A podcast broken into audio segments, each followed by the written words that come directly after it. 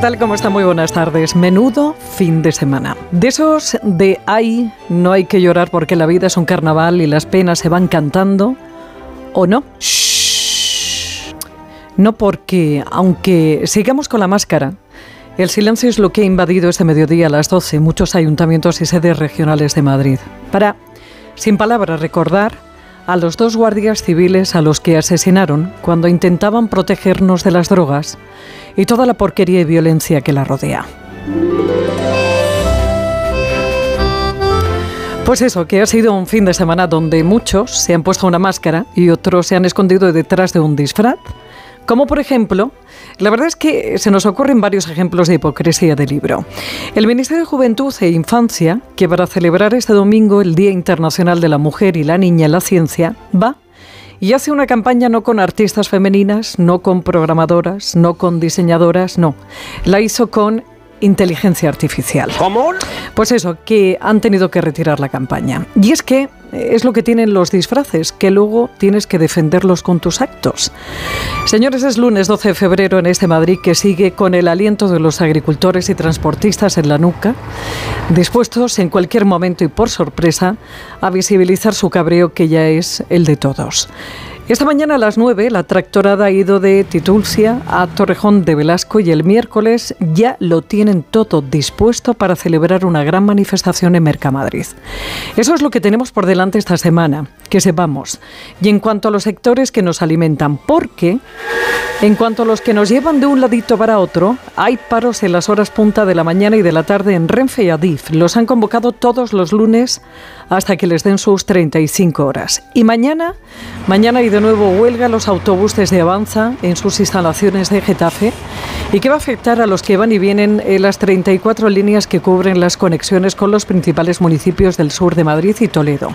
Mañana y el jueves y todos los martes y jueves a esas horas que más van a fastidiar a los que van a trabajar o estudiar, es decir, de 6 a 9 de la mañana y de 18 a 21 horas.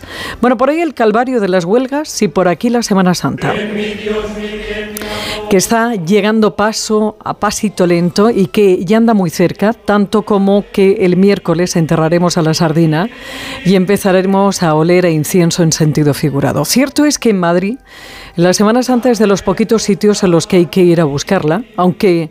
Esto puede que cambie porque se ha decidido cambiar su recorrido y todas las cofradías del centro pasarán por la Puerta del Sol en su carrera, aunque no sea oficial, porque es una sugerencia que han aceptado las hermandades, dado que antes, hace muchos años, ya se hacía así. Y había, bueno, pues había que buscar un punto donde pudiéramos verlas todas. Ahora están mirando, sobre todo el ayuntamiento, cómo hacerlo, para colocar las sillas, quitar los volardos, podar los árboles, arreglar los adoquines y quitar los obstáculos para que los anderos y costaleros no acaben malheridos.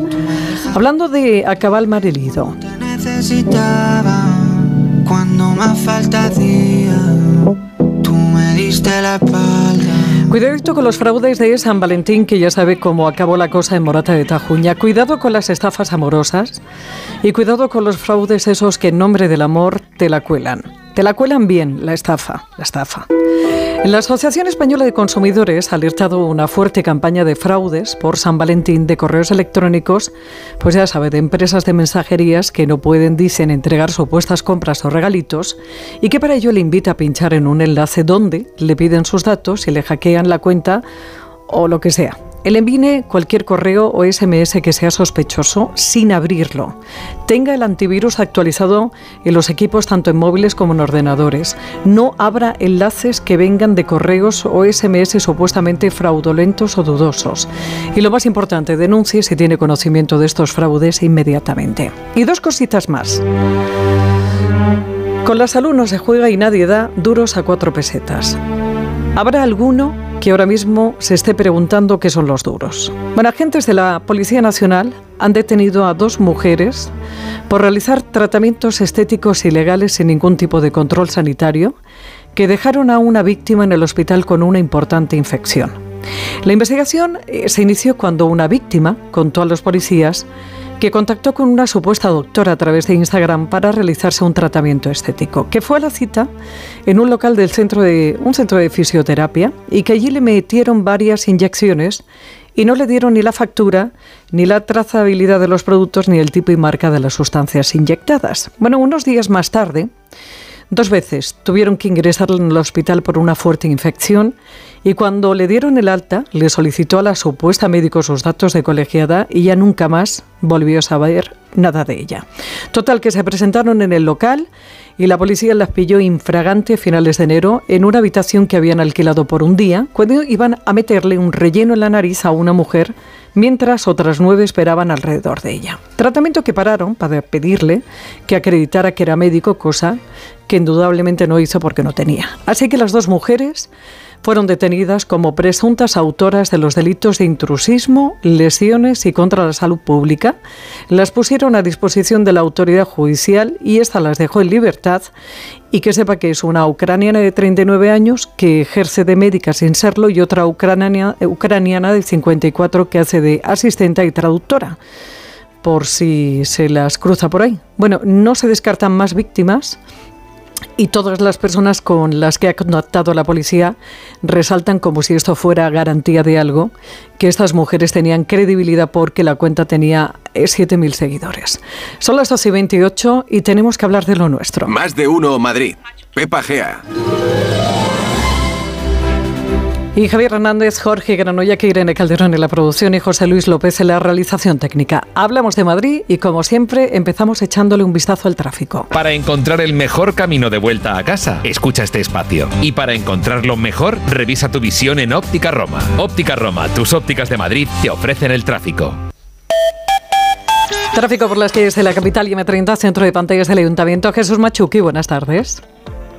Hola, ¿qué tal Pepa? Muy buenas tardes. Bueno, pues tenemos en general una situación bastante tranquila, unos niveles de circulación bajos. A destacar, eso sí, algunos puntos con obras o labores de mantenimiento. Por ejemplo, en la ronda de Valencia, ocupado el carril izquierdo en ambos sentidos, tanto en sentido de Atocha como en sentido de Embajadores. También a destacar, por ejemplo, conductores que vayan a tomar el túnel de Cuatro Caminos en sentido Avenida América, que se van a encontrar el carril derecho ocupado.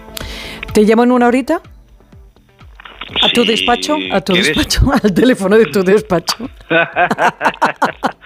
a mis aposentos. A tus aposentos. Venga, te llamo una hora, a ver qué pasa. Hacienda. Adiós. Vamos a ver cómo se circula por las carreteras de la región. Dirección General de Tráfico, Patricia Arriaga, buenas tardes. ¿Qué tal? Buenas tardes, Pepa. Pues a esta hora ya van a encontrar tráfico lento en la entrada a Madrid, la A2 a la altura de Torrejón de Ardoz, también en la A5 en Navalcarnero y en la A6 en la zona del Planteo. En el resto de carreteras, de momento, situación tranquila, pero precaución si vienen desde la provincia de Toledo. En la A5, en Casarrubios del Monte, hay un vehículo accidentado que ocasiona 3 kilómetros de retención. También especial atención, una jornada que arrancaba con bancos de niebla, especialmente en la zona norte. Vamos a ver 2024. Lo veo mucho mejor. No tengo una bola de cristal. Tengo gafas nuevas. Para empezar bien 2024, Óptica Roma te ofrece el 50% de descuento en los cristales de tu nueva gafa. ¿Lo ves bien? Yo lo veo muy claro. El 50% de descuento en los cristales de tu nueva gafa. Solo hasta el 29 de febrero. Óptica Roma, tus ópticas de Madrid. El envío de Burfaxes ahora es mucho más cómodo, rápido y económico con notificados.com. Con notificados.com envíe Burfaxes a través de Internet cómodamente desde su ordenador, con la máxima seguridad y validez legal, 10 años de plazo para acuse de recibo y testimonio notarial de certificación de contenido. Notificados.com, Burfax online postal y electrónico. Urbanitae presenta El fantasma de la ópera. Este San Valentín sorprende con el regalo perfecto para enamorar. Romance, misterio y una música inolvidable en una experiencia teatral única que ha conquistado corazones en todo el mundo. Compra ya tus entradas en musicalelfantasmadelaopera.com. Disfruta del placer de cuidarte cuando tú quieras, sin horarios ni imposiciones. Entra en skinbeauty.com y descubre la mejor selección de tecnología cosmética de uso en casa. Dispositivos inteligentes para cuerpo y rostro que puedes usar en cualquier momento y lugar. Consúltanos, te asesoramos. Skin Bienestar Fentech. Lo tienes todo. ¿Que quiero un supermercado? Ahorra más en el Centro Comercial Valdebernardo. ¿Que hoy me siento humanitas o quiero mantenerme en forma? CMB Bricolaje o mi gimnasio Dreamfit. Y por supuesto joyerías, belleza, complementos, ópticas, farmacia, todo en el Centro Comercial Valdebernardo para ir de compras. Boulevard José Prat 35. El principal riesgo del colesterol elevado son las enfermedades cardiovasculares. Ponte en guardia con una dieta saludable, ejercicio físico y Nivecol Forte, con coenzima Q10, levadura de arroz rojo y fitoesteroles vegetales concentrados que con una ingesta diaria de 800 miligramos contribuyen a mantener niveles normales de colesterol sanguíneo. Nivecol Forte, de laboratorios. Mundo Natural. Consulta a tu farmacéutico dietista y en parafarmaciamundonatural.es. Más de uno Madrid. Noticias.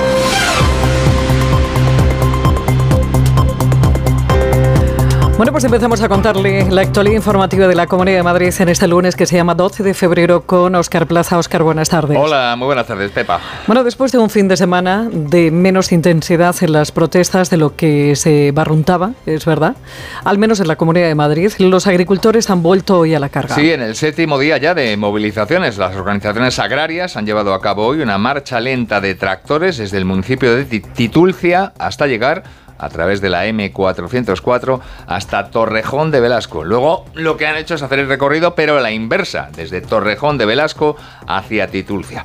Bueno, pues a la misma hora en la que comenzaba esta tractorada, Carlos Alsina ha charlado en más de uno con el ministro de Agricultura, con Luis Planas que entre otras cosas le ha dicho que él no cree que, como dicen algunos, esta revuelta de los hombres y mujeres del campo esté comandada por gente de derechas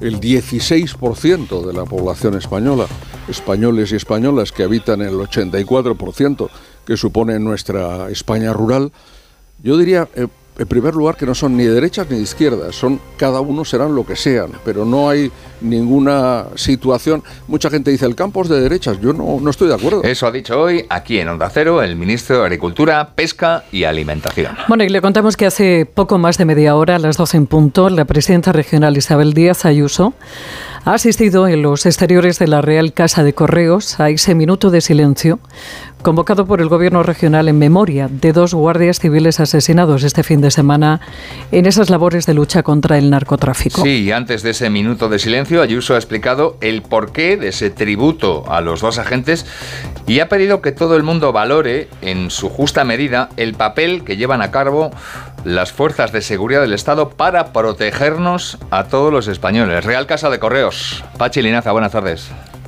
Buenas tardes, homenaje de Díaz Ayuso a los puertas de la sede de la Comunidad de Madrid con ese minuto de silencio junto a mandos de la Guardia Civil y de Policía Nacionales que se han querido sumar y homenaje también dentro durante su intervención en la entrega de los premios de innovación e investigación a trayectos profesionales. La Comunidad de Madrid no tiene policía autonómica, luego la Policía Nacional y la Guardia Civil son nuestros agentes en Madrid y sobre todo lo hacemos también eh, recuerdo a lo que dejan atrás. dejan viudas, huérfanos y sobre todo eh, en homenaje a, a, tantos agentes que dan su vida por los demás y que trabajan en condiciones muy difíciles. Saber cómo fueron asesinados, con qué ensañamiento y burla nos hace a todos por un momento ponernos en su lugar y reconocer el trabajo que Fuerzas Armadas y Fuerzas y Cuerpos de Seguridad hacen por todos los españoles. La presidenta ha anunciado en el marco de estos galardones un nuevo plan de transferencia para transmitir las conclusiones, los resultados de estas investigaciones de forma rápida y efectiva a la sociedad, a entornos reales como hospitales, centros asistenciales o empresas. La primera convocatoria de ayuda será en el área de biotecnología y estará dotada con 2 millones de euros.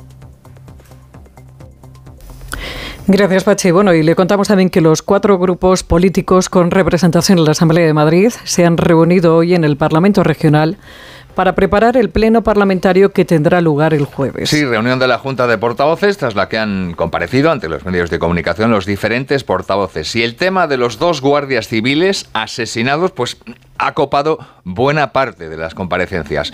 El socialista Juan Lobato ha dicho, por ejemplo, que pedir la dimisión o el cese del ministro Marlasca es simplificar en exceso un problema que es complejo. Julia Troya, buenas tardes. Buenas tardes. Una de las cosas más fáciles en política es pedir dimisiones. Lo difícil, lo complejo es plantear alternativas y soluciones, apunta el socialista Juan Lobato, quien defiende que organizarse es la mejor manera para luchar contra esta lacra. Lobato, que también ha aprovechado para destacar las contradicciones en las diferentes posturas que dice muestra el Partido Popular en España.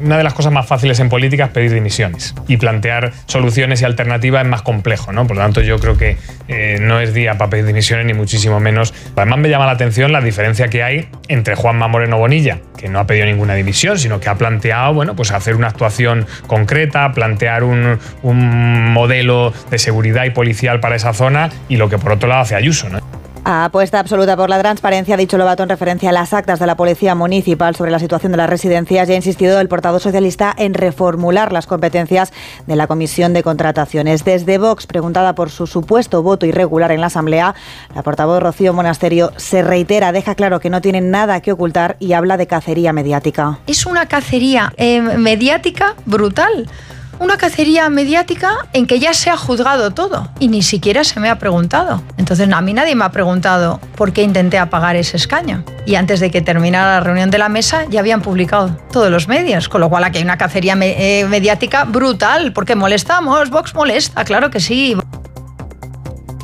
Tolerancia cero ante los tramposos ha sentenciado la portavoz de Más Madrid, Manuela Bergerot, que asegura que los argumentos de Monasterio son excusas de primero de primaria y de nuevo exige esto no puede quedar impune.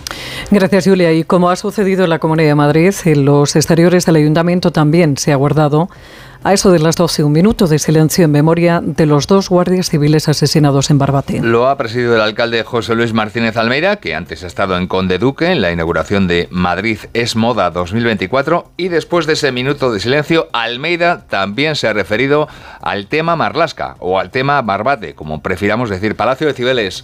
Marta Morueco, buenas tardes. Buenas tardes. Buenas tardes. Minuto de silencio al que han acudido junto al alcalde todos los miembros del gobierno municipal y de la oposición, además de representantes de la Guardia Civil y del PP Nacional como Cuca Gamarra. El alcalde ha destacado la labor de la Guardia Civil en la lucha contra el narcotráfico en situaciones, ha dicho, muy peligrosas y no ha dudado en pedir responsabilidades políticas, sobre todo al ministro Marlasca por la gestión que está realizando. Almeida ha criticado la decisión de Marlasca de acabar con el cuerpo de élite de la Guardia Civil en esa zona y de dejar a estos efectivos sin herramientas medios para luchar contra esta mafia. Marlasca ha reiterado es el peor ministro del Interior que ha tenido la democracia en España. El peor ministro de Interior que hemos tenido en la democracia, el ministro más incapaz que ha habido del Interior en la democracia, tiene que dar explicaciones y en su caso alguna vez tendrá que asumir responsabilidades porque en este caso eh, está claro que tomó una decisión que puede haber tenido consecuencias directas en lo que sucedió el otro día, como es obviamente desmantelar esa unidad de élite y no dotar de los medios necesarios para la lucha contra el narcotráfico en el estrecho de Gibraltar y por tanto, desde luego tendrá que dar las explicaciones y a mi opinión tendría que asumir también consecuencias políticas de lo que ha sucedido. Ortega Smith ha pedido la dimisión del ministro Marlasca, mientras que desde Más Madrid Rita Maestre ha acusado al Partido Popular de buscar un rédito político en concreto de Feijó con su viaje a Cádiz de cara a las elecciones gallegas. Gracias, Marta. Gracias, Marta. Bueno, eh, un mes y una semana después de que se apagaran las luces de Navidad en la ciudad de Madrid, hoy hemos sabido que desde que se encendió el alumbrado navideño hasta que se apagó se generó en la capital un gasto de casi 2.600 millones de euros. Eso es, un gasto un 13% superior al del año anterior y un 31% superior al que se produjo hace dos años. Marisa Menéndez, buenas tardes. ¿Qué tal? Buenas tardes. Los sectores que más han influido en el crecimiento del gasto son la restauración, la alimentación y la moda, calzado y complementos, que unidas han supuesto casi el 60% del total. Crece también el gasto del turismo extranjero, que había estado muy tocado por el COVID y que esta campaña se recupera y sube dos puntos respecto a la de 2021 2023 Además, según este informe del ayuntamiento, el gasto va aumentando de forma progresiva los días laborales hasta que alcanza el máximo los viernes y sábados. También va creciendo a medida que se acerca la Navidad. Por distritos, los del centro de la capital son los que concentran gran parte del gasto total de Madrid. En primer lugar está Distrito Centro, seguido por Salamanca y Chamberí. En los dos primeros se gastó menos que en la campaña del año pasado. Gracias, Marisa. Y la portavoz de Más Madrid en el Ayuntamiento, Rita Maestre, ha asistido al minuto de silencio del que hablábamos antes y ha presentado hoy las propuestas de su grupo para la concesión de las medallas de la ciudad en la festividad de San Isidro. Sí, propone Más Madrid tres medallas de la ciudad la medalla de honor para la UNRWA, la agencia de la ONU para los refugiados de Palestina en Oriente Medio. Darle a título póstumo, como decía, la medalla de honor a Jesús Garzón, Suso Garzón, pastor y conservacionista madrileño, uno de los padres del movimiento ecologista español, defensor de la transhumancia. Y por último también, y a título póstumo, proponemos la medalla para Iciar Castro, actriz cuya disposición y relación con la ciudad de Madrid a través del orgullo de nuestra ciudad, pues la convierten en un referente de los valores abiertos de igualdad, de diversidad. Palabras hoy de Rita Maestre. Bueno, y le contamos además que el Ayuntamiento de la capital acaba de presentar el programa de visitas guiadas Pasea Madrid 2024. Sí, programa que pretende difundir y acercar el patrimonio cultural de la ciudad a los madrileños. La edición de este año se ha presentado hoy en el pabellón de los hexágonos, en la Casa de Campo. Y el programa cuenta este año con una veintena de itinerarios a lo largo del año, para los que se van a ofrecer un total de 65.000 plazas gratuitas. Lo ha explicado Elena Hernando, que es directora general de Patrimonio Cultural del Ayuntamiento.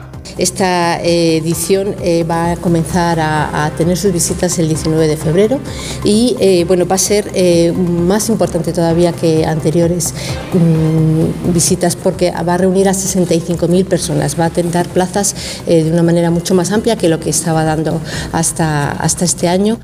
Las inscripciones para la primera temporada se van a abrir mañana martes y ya después del verano se inaugurará una nueva línea de recorridos guiados en torno a los parques y jardines históricos de Madrid junto con Antonio Palacios, de cuyo nacimiento se cumplen ahora 150 años, Francisco de Goya va a ser el protagonista de esta nueva convocatoria. Y miramos también a Getafe, le recuerdo porque estamos en víspera de que mañana arranque allí la huelga convocada en la empresa de autobuses Avanza. Huelga que, ojo, va a afectar a 34 líneas a partir de mañana martes. Se va a desarrollar los martes y los jueves en las franjas horarias de 6 a 9 de la mañana y de 6 de la tarde a 9 de la noche. El pasado mes de enero hay que recordar que hasta en dos ocasiones, y también en noviembre de 2023, también estaban previstos paros que finalmente se desconvocaron para dar un nuevo plazo a las negociaciones con la empresa.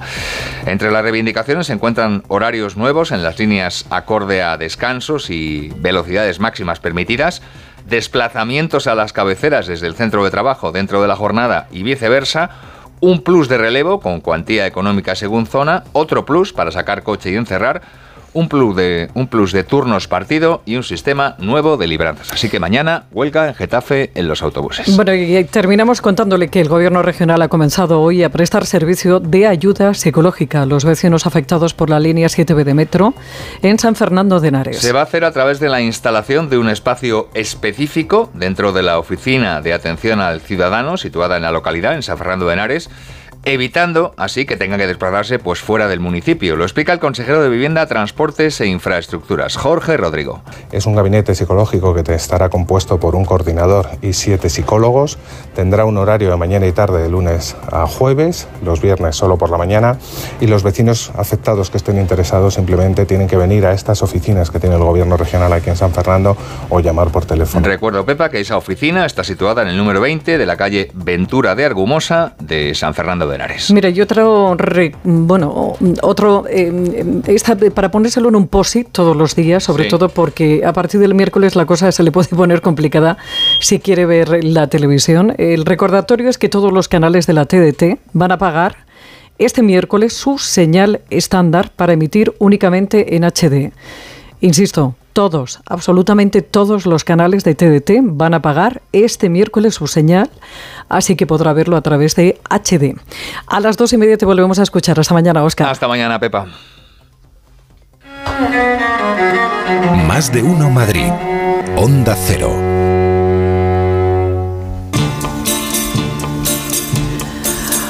Bueno, 15 minutos para que sea la una de la tarde. Inmaculada Sanz, Inma Sanz es, como sabe, la vicealcaldesa, es portavoz del Gobierno y delegada de Seguridad y Emergencias del Ayuntamiento de Madrid. Y ha tenido el gesto de, atendernos eh, este ratito que espero que, que podamos sacar algún tipo de información porque tenemos muchas cosas encima de la mesa. Inma, buenas tardes. ¿Qué tal? Buenas tardes, Pepa. Bueno, tenemos por lo pronto, hemos tenido ese minuto de silencio que estábamos contando, eh, este mediodía a las 12 en el ayuntamiento, al igual que en otros, otros ayuntamientos de la Comunidad de Madrid, al igual que en la Puerta del Sol. Y tenemos encima de la mesa, eh, vicealcaldesa, ese problema de los policías, eh, que parece ser que todo esto, bueno, pues se está eh, ponzoñando un poquito porque esa tasa, esos policías, esa reposición, parece ser que ya no existe, pero hay que explicar por qué no sigue habiendo más policías en Madrid. Sí, en primer lugar, si me permites, desde luego, yo creo que este minuto de silencio era absolutamente necesario. Eh, todos los españoles, pero desde luego en Madrid tenemos eh, que estar agradeciendo todos los días la labor que nuestra Guardia Civil realiza y tanto sacrificio como han venido realizando a lo largo de todos estos años y por supuesto trasladar eh, las condolencias del equipo de gobierno, de la Corporación de, Madrid, a todo el cuerpo de la Guardia Civil y, a, por supuesto, a las familias de, las, de las personas fallecidas. Eh, efectivamente, en cuanto a lo que tiene que ver con, la situación de las policías y de las tasas de reposición, nosotros lo venimos denunciando hace, hace muchos años. No, no se nos está permitiendo eh, dotarnos del número de, policías municipales, en nuestro caso, que, necesitamos. Tenemos un déficit estructural de eh, más de mil agentes. Y esto es así porque nosotros tenemos topado el número de policías que podemos reponer en función de las eh, leyes de presupuestos generales del Estado. Son ellos los que nos, nos dicen, bueno, pues eh, el número de policías que se jubilan solo puedes contratar un 20% más, un 25% más, pero con eso no, no solventamos el problema que ahora mismo tenemos acuciante de, falta de policías en nuestra ciudad. Necesitamos mil efectivos más. Aún así, pues eh, los servicios salen, por supuesto, porque tenemos grandísimos profesionales. Estamos en un número de horas extraordinarias que es desorbitado, un millón de horas extraordinarias a lo largo del año 2023. Yo creo que no es de recibo trabajar de esa manera. Y por eso pues ya desde hace mucho tiempo estamos pidiéndole al gobierno de España que sea sensible a esa situación que, no es normal que podamos eh, estar eh, ya desde hace tantos años eh, pues, pues, con esta carencia de efectivos y que no nos den ninguna solución y que la única solución es que solo podamos contratar a los policías que, se jubilan y un poquito más. Pero con eso ya digo tardaríamos 25 o 30 años en tener el número de efectivos que esta ciudad necesita. Hace unos días usted criticaba que, que la señora Maroto tenía mucho cuajo en cuanto a esa tasa de reposición ¿Por qué?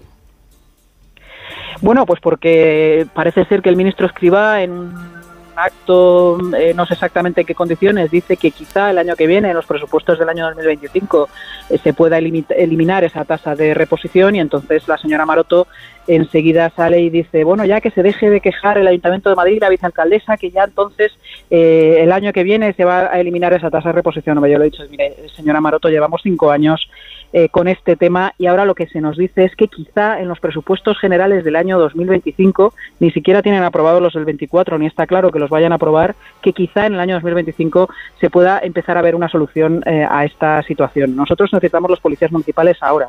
Nosotros desde que eh, iniciamos un proceso de oposición de un policía municipal hasta que el policía puede estar en la calle pasan prácticamente dos años, porque es una oposición que es complicada, con muchos ejercicios y que luego además eh, también tiene una fase lógicamente de formación, de academia, eh, es, personal que va armado y lógicamente hay que hacerlo con todas las garantías y todos los protocolos de seguridad. Por lo tanto, bueno, pues no me parece de recibo que se despache con un ya que dejen de quejarse. No, oiga, es que Madrid hoy sigue teniendo el mismo problema que tenía ayer, a pesar de que supuestamente ya veremos si en el 2025 a lo mejor hacen algo tenemos, eh, decíamos al principio, el aliento de los eh, agricultores, de los transportistas eh, en el cuello de Madrid porque están al acecho. indudablemente quieren que, participemos todos del enfado que tienen. ¿Cómo van a proteger a la ciudad de Madrid de, de toda esa amenaza? El miércoles por lo pronto van para Mercamadrid, pero el objetivo es el centro de la ciudad.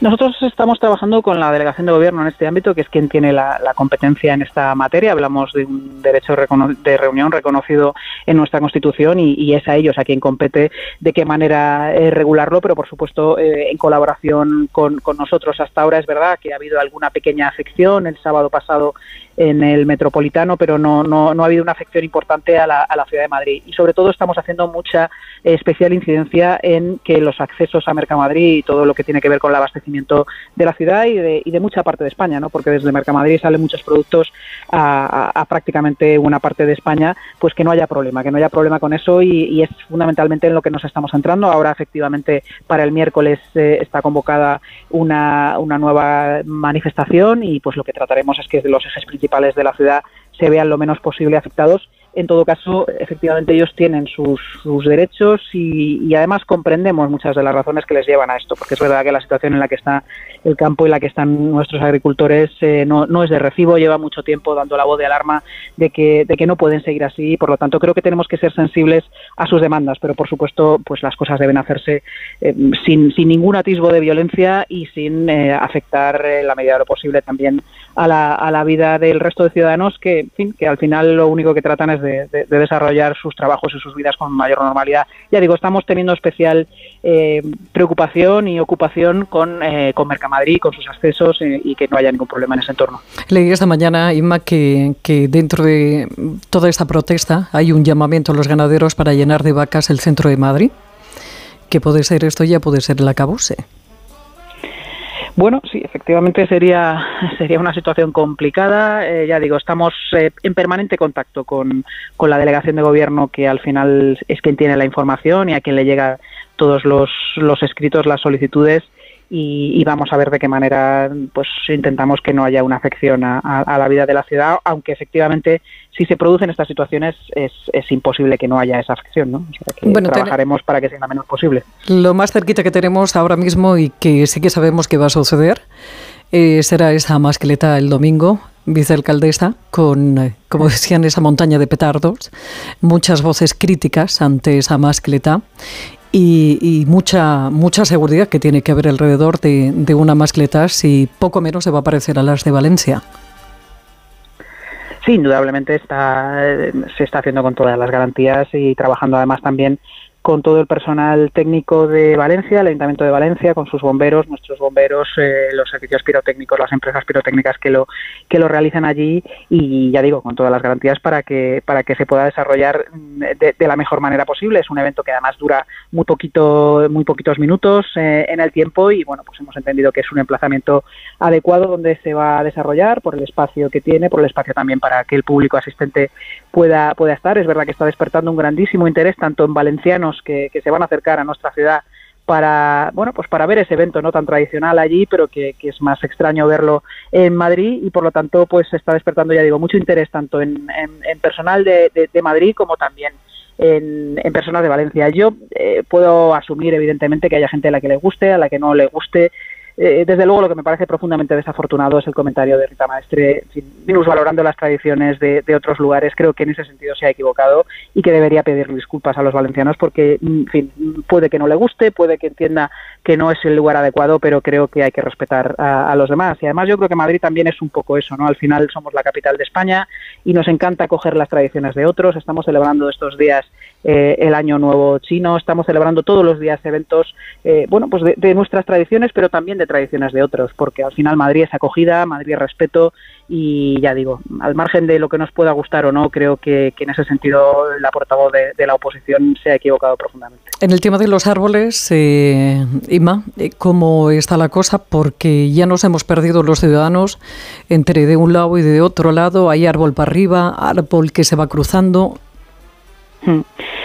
Bueno, en el tema de los árboles lo que hay, sinceramente, es mucha hipocresía por parte por parte de la oposición y sobre todo por parte de un grupo como Más Madrid, en cuyo gobierno eh, se talaron decenas de miles de árboles en nuestra ciudad. Nosotros lo que estamos haciendo, hicimos en el anterior mandato, es plantar miles y miles de árboles, más de 200.000. Nos hemos comprometido a plantar 500.000 árboles a lo largo de este mandato. Y por supuesto lo que tratamos es que en cualquier obra, en cualquier infraestructura tan necesaria como es esa línea de, de metro, esa ampliación que va a, tener además unos efectos eh, extremadamente beneficiosos para los madrileños porque se van a reducir emisiones y se va a mejorar sustancialmente nuestro, nuestro sistema de movilidad pues eh, en fin, que se pongan eh, completamente en contra como, como están haciendo cuando, ya digo, durante su mandato las afecciones y las talas que hicieron por parte de, su equipo de gobierno con las obras que se hicieron en la ciudad fueron muchísimo mayores. Y luego la hipocresía por parte de, en fin, la señora Maroto y del gobierno de España cuando te está diciendo por un lado que no se puede tocar un, solo árbol ni tener la más mínima afección en una obra, eh, aun cuando sea imprescindible, pero sin embargo, al mismo tiempo, el gobierno de España, la señora Rivera, está validando que la solicitud de la tala nada más y nada menos que de 2.000 árboles en la A5, de 190 eh, talas de árboles en otras obras de afección, en Atocha, en fin, yo creo que, no es serio. Evidentemente a nadie nos gusta tener que eh, autorizar una, una tala de, arbolado, pero a veces es, es, necesario hacerlo cuando son infraestructuras que son imprescindibles, como lo puede ser evidentemente esta ampliación de, eh, de, nuestras líneas de metro. Por lo tanto, pues en lo que trabajamos con los servicios técnicos, por supuesto, es en que esa afección sea la mínima posible, que haya la, mínima afección posible a los árboles y, por supuesto, en eh, seguir plantando miles y miles de árboles como esta ciudad tiene. Entre otras cosas, llevamos cuatro años siendo reconocidos como ciudad arbórea del mundo por parte de Naciones Unidas. Un año detrás de otro de todos los del mandato del alcalde Almeida han sido reconocidos como tal. Por lo tanto, yo creo que, se debe ser un poquito más riguroso con respecto a estas cuestiones. Bueno, tenemos también eh, el posible desahucio de 200 vecinos en varios edificios de, de a pies de, de, la calle Tribulete número 7. Eh, dicen que, que le reclaman a ustedes que dejen de saltarse la ley de vivienda. Bueno, nadie se está saltando ninguna ley. Las leyes, eh, lamentablemente, en este país se saltan en otros sitios y luego se les amnistía o se les indulta.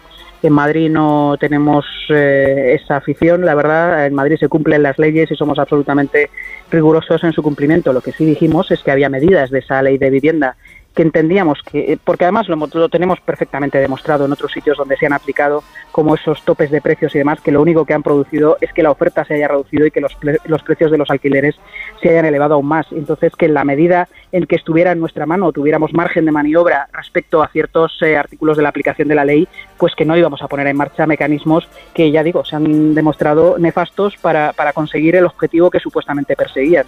¿Qué estamos haciendo nosotros? Pues lo que entendemos que es mejor para eh, bajar los precios de vivienda. Durante todo el mandato pasado, desbloquear los desarrollos urbanísticos que estaban absolutamente bloqueados, los desarrollos del sureste por parte del equipo de gobierno anterior y durante este mandato vamos a ser la ciudad de Europa que más vivienda eh, asequible vaya a construir, la ciudad de Europa que más vivienda asequible va a construir en desarrollos del sureste, Valdecarros, eh, Aijones, Berrocales, luego también estamos trabajando con el Gobierno de España en esa operación Campamento, Madrid Nuevo Norte, ya vamos a empezar a ver grúas en, breves meses también en esa, en esa operación, en fin, incrementar la oferta y que de esa manera pues nuestros jóvenes y las personas que, quieran venir a nuestra ciudad puedan tener eh, posibilidades de, viviendas a un precio asequible, pero desde luego no tomar recetas que, ya digo, se han demostrado negativas. Bueno, Inmaculada Sanz, eh, vicealcaldesa, portavoz del Gobierno y delegada de Seguridad y Emergencias del Ayuntamiento de Madrid. Inmaculada, gracias por estos minutos. Un abrazo. Muchísimas gracias, Pepa. Un saludo.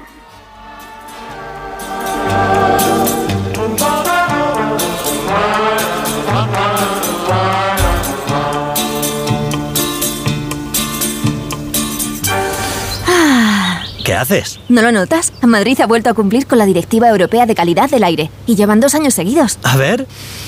Ah, oye, pues sí. Movernos en transporte público, caminando, renovar el vehículo, las calderas, instalar placas solares, cada gesto cuenta. Gracias a todos, Madrid tiene otro aire. Ayuntamiento de Madrid. Un día descubres que tienes humedades en techos, paredes, están por todas partes. ¿Qué puedes hacer? Llama a Murprotec. Llama, al 930 1130 o entra en murprotec.es. Si con las humedades te las tienes que ver, ¿qué puedes hacer? Llama a Murprotec. 930 1130. Murprotec. Cuidando tu hogar, cuidamos de ti.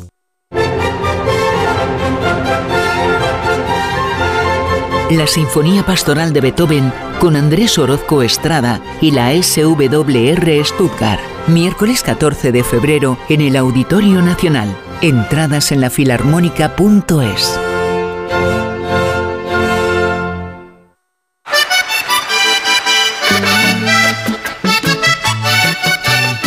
Más de uno Madrid.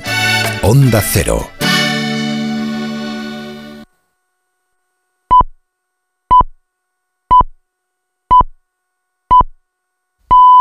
Es la una de la tarde, mediodía en Canarias.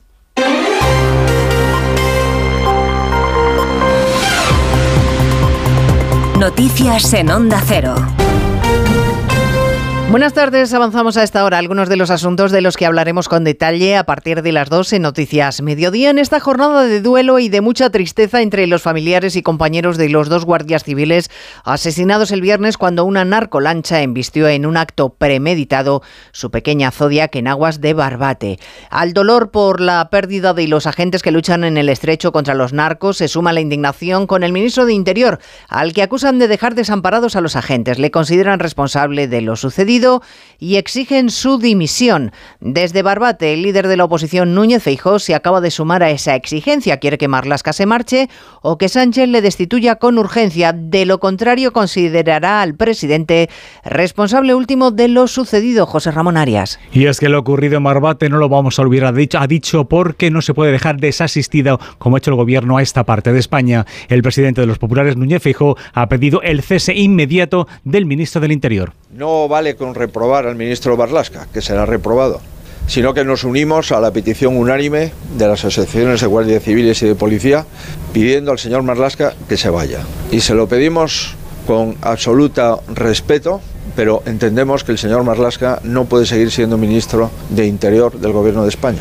Feijóo ha anunciado que van a plantear en el Senado una modificación de la ley para que sea la Audiencia Nacional la que lleve sumarios similares a lo ocurrido este fin de semana en esta parte de Cádiz. Marlasca no tiene intención de dejar su cargo, no va a presentar su renuncia y promete que los responsables no quedarán impunes. No van a quedar impunes y el narco lo sabe. Y el narco sabe que desde hace cinco años y medio se le está acorralando en el campo de Gibraltar en toda la costa española. Entre tanto, los ocho detenidos declaran desde primera hora de la mañana en los juzgados de Barbate, donde han sido recibidos por los vecinos que les han increpado al grito de asesinos. ¿Por qué los mataste?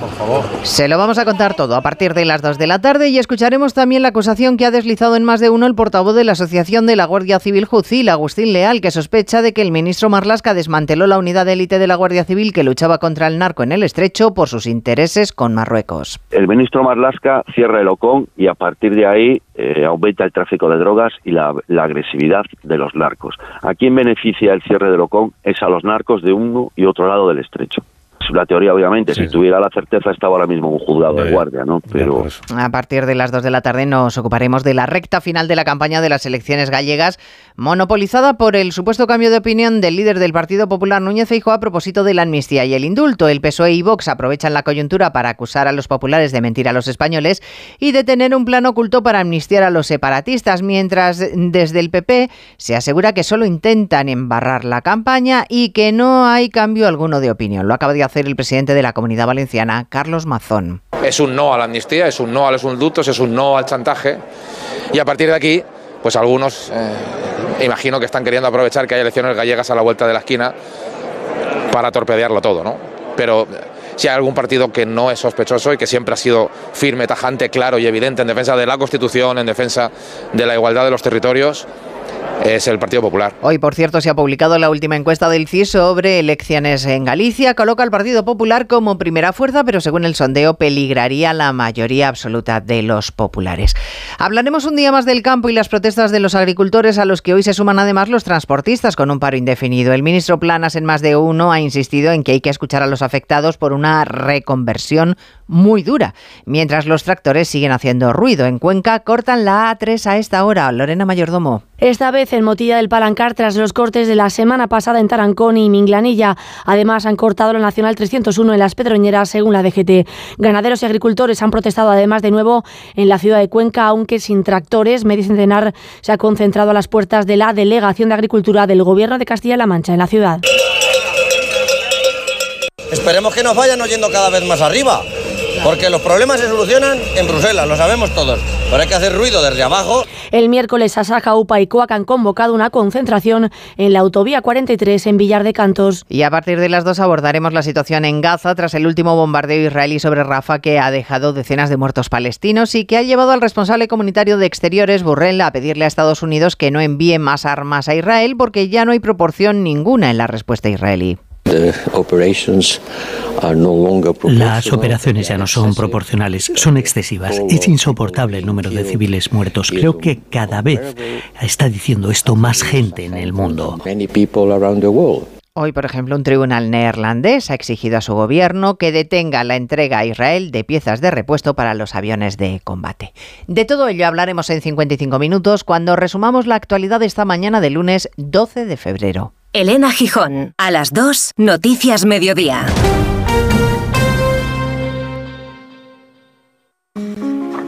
Mucha gente medita para dormir. A otros les recomiendan leer para conciliar el sueño. Nosotros queremos ser sinceros contigo. Si lo que quieres es dormir, escuchar Radio Estadio Noche no ayuda. ¿Qué le vamos a hacer? Es imposible pegar ojo, porque es imposible despegar la oreja. Disfruta sin descanso de la mejor actualidad deportiva y los debates más encendidos con Rocío Martínez y Edu Pidal. Cada noche a las once y media y siempre que quieras en la web y en la app. Onda Cero, tu radio.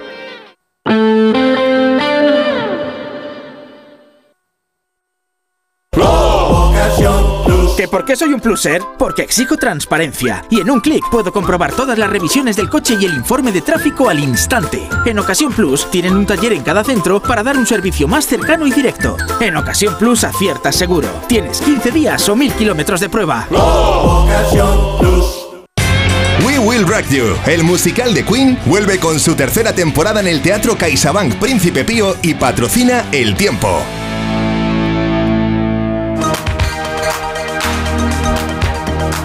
¿Qué tal Hernández? Pues estoy estupendamente. ¿Y en su versión de borrascas? También bien. También bien, ¿no? También muy bien. ¿Pinta También- borrascas? No. No pinta borrascas. No, ya las quitamos. ¿Sabe lo que pinta? ¿Qué pinta? Primavera. Pero según usted, seguimos, eh, desde el 13 de enero estamos en primavera. Desde el 10 de enero que mm, te anuncié que el invierno había acabado, el dato... El invierno se ha terminado. Exactamente. Mira, estos datos son de la EMET. Mm. No son del Borrascas, son de la EMET que tanto adoras tú, que veneras. Yo es- fíjate, y sí, que vas que en mí- procesión con ellos y descalza por las sí, pero yo llevo con abrigo una vela. y tú llevas Bien. además No, bueno, una un camiseta interior, una Ah, camisa y un jersey. Muy guapísimo el azul marino. Para ir de primavera, eh, una cosa es Sí, pero mira, te lo cuento. que se dice y otra cosa es cómo se vive. El dato no puede ser más concluyente. Desde el 10 de enero que te hice ese anuncio, solo un día, Pepa, te debo un café con porlas de un solo día y fue concretamente el día 20 de enero donde los termómetros bajaron por debajo de los 4 grados en la capital de España. El resto de los 32 días que hemos tenido, los valores medios, la anomalía térmica, ha estado entre 5 grados y medio y 6 grados por encima de lo habitual. Por lo tanto, ese vaticinio que algunos dijeron, está el zumbao, ¿dónde va el borrascas? Que se va. Bien, se ha cumplido escrupulosamente. ¿Qué tenemos a partir de ahora? Mira, lo que vamos a tener eh, a partir de ahora es eh, esas nieblas de primeras horas que dicen eh, habitualmente que las nieblas de febrero nunca llegan más allá de las dos. En el día eh, de esta jornada se han cumplido este lunes porque eh, a primeras horas esas nieblas mionas eran muy importantes, pero se han ido eh, pasando poquito a poco. Después a primeras horas hemos vuelto a tener unas temperaturas muy por encima de lo habitual, 6 de mínima. Horas centrales del día, hoy nos iremos hasta los 16 que representan 5 grados más de lo que debería ser la máxima del mes de febrero, que está en 11 grados, hoy 16, pero es que hoy va a ser, atención, el día más frío, el más frío de toda la semana, porque para mañana que es martes y 13, nos vestimos totalmente de carnaval también en el tiempo y nos vamos a los 19 grados por arriba, 11 grados de mínima, ni una sola helada en ningún punto de la sierra, como tampoco hemos tenido en la jornada de hoy, pero es que ahí no me voy a conformar con eso, porque voy a ser más chulo todavía y más valiente, y para el jueves, atención, que la temperatura máxima en la capital de España, estaremos hablando del día 15 de enero, es decir, ecuador absoluto del mes, y corazón del invierno, del supuesto invierno, estaremos rozando los 20 grados en la capital, serán 21 y medio, 22 en el sur de la región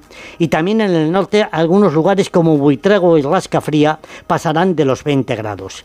Estamos, ya sé que técnicamente no se puede hablar de ola de calor, pero sí estamos ante un episodio histórico de temperaturas altísimas, no de 2, 3 grados, Pepa, de- más de lo habitual. Y Pero ahora luego serio. pega un guantazo el viernes que cae a 13. Bueno, claro, pero es que 13, esos 13 grados del, del viernes que, que tú indicas con 7 de mínima, siguen estando por encima de la media de lo que debería ser el mes de febrero, porque el mes de febrero que lo inventó un casero, como te dije la semana pasada, lo normal en esta época del año es que la temperatura mínima cuando salimos de casa sea de un grado y la temperatura máxima, es decir, cuanto más calor tenemos en Madrid durante estos días de febrero, sería de 11 grados.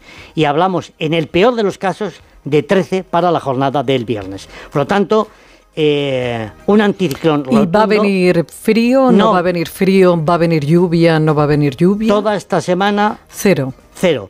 Eh, pueden caer cuatro gotas mañana. Si es cierto que el paso del sistema frontal ha dejado alguna precipitación en la sierra esta mañana y ha llovido en el puerto de Navacerrada, lo he hecho en Rascafría, lo he hecho en Buitrago, donde a lo largo de los últimos días sí se han ido acumulando eh, litros y precipitaciones muy bienvenidas e incluso el sábado por encima de los 1500 metros nevaba tímidamente en los altos de la, de la Comunidad de Madrid, pero es que mira, eh, lo más noticioso es Puerto de Navacerrada, 90 kilómetros por hora. Ahí la sensación térmica baja un poquito gracias al viento.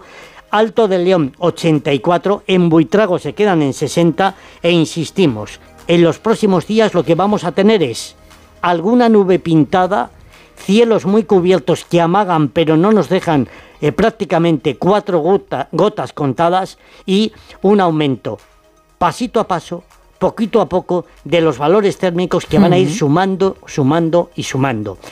Ojalá, Pepa, en la última semana de febrero, todo esto que te estoy contando, ya estaríamos hablando de cinco o seis semanas, me tenga que tragar mis palabras y vuelva al invierno por la puerta grande y anunciemos chubascos, lluvias, frío, que es lo que todos queremos que haga a finales de febrero que haga muy mal tiempo. Sí, pero vamos a ver, tú no puedes decirle a la naturaleza que se comporte como a ti te da la gana. Ya, bueno, pero... Quiero decirte, o sea, es que los seres humanos nos hemos inventado una cosa que se llama las estaciones sí. y tenemos que, eh, vamos, tienen que ser precisas y el tiempo tiene que... Bueno, pues establecerse como nosotros tenemos bien comprobado a lo largo del tiempo, que puede ser unos más y unos menos. Yo recuerdo, no hace demasiado, y yo no sé si fue en el año, yo creo que fue en el 18, pero no caigo ahora, que, o quizás antes, que en el mes de mayo sí. estaba toda la Sierra Nevada. Sí, sí, claro. Ah. Eh, em, la, dice el refranero, sabes, que la nieve marcelina en las patas se las lleva la, gallina, cuántos años, y, y cuidado, que tenemos los pasos. Tú has hablado de Semana Santa en la presentación del programa, eh, a no ser que estuviera oyendo yo otra emisora. Pues bien, yo no descarto que de cara a la Semana Santa eh, tengamos alguna borrasca potente entrando en, la, en la península y dejando fuertes precipitaciones y fuertes nevadas en cotas ya altas de montaña, es decir, que tanto los Pirineos como Navacerrada como Sierra Nevada, donde por cierto, por cierto ha nevado mucho. me, manda, me manda Ana, no sé qué, de dónde lo has sacado ya, y dice, te tiene que pagar más de un café.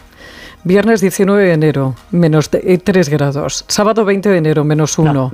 Domingo 21 de enero, 3. Lunes 22 de enero, 1. Martes 23 de enero, 0. No, no, eso es faltar a la verdad rigurosamente. Te acaba de pillar, no, Ana. No, no, no. Ah. Vamos a bueno, brocha que tengo por aquí esperando a Isa. No, no, pero antes de abrochar tengo que decir que esos datos que manda Ana, Ana no son reales son totalmente inciertos y lo que te he dado es escrupulosa sacado de la AEMET. Y esto lo digo completamente en serio. Y el refrán dice, por Santa Eulogia, el tiempo cambia o no. Para los que quieren ser libres. Para los que quieren todo y lo quieren ya. Para los que son unos campeones. O para los que creen que esto es cuestión de magia. Para todos, We Will Rock You. El musical producido por la banda Queen llega al Gran Teatro CaixaBank Príncipe Pío. Entradas en laestacion.com.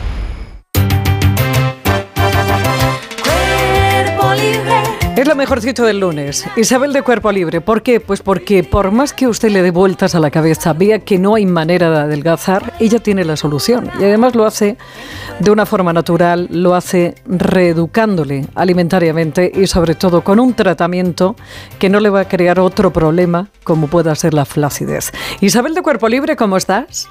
Pues muy bien, cariño. Nada, es que fenomenal. De lunes trabajando mucho y feliz porque hacemos felices a tantas y tantas personas que de verdad que es una gozada.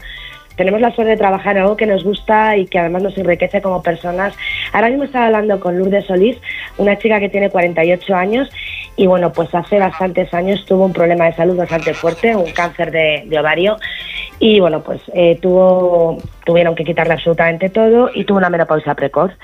Entonces ahí empezó, ahora está curada, ¿eh? gracias a Dios está totalmente curada, pero sí que tuvo una lucha con, los kilos, se le, hubo una revolución hormonal enorme, eh, empezó a ser diabética, subirle colesterol, triglicéridos, ya lo intentando adelgazar desde entonces, o sea, haciendo mil historias, mil tratamientos, mil dietas, que tiene que también que tener cuidado, ¿no?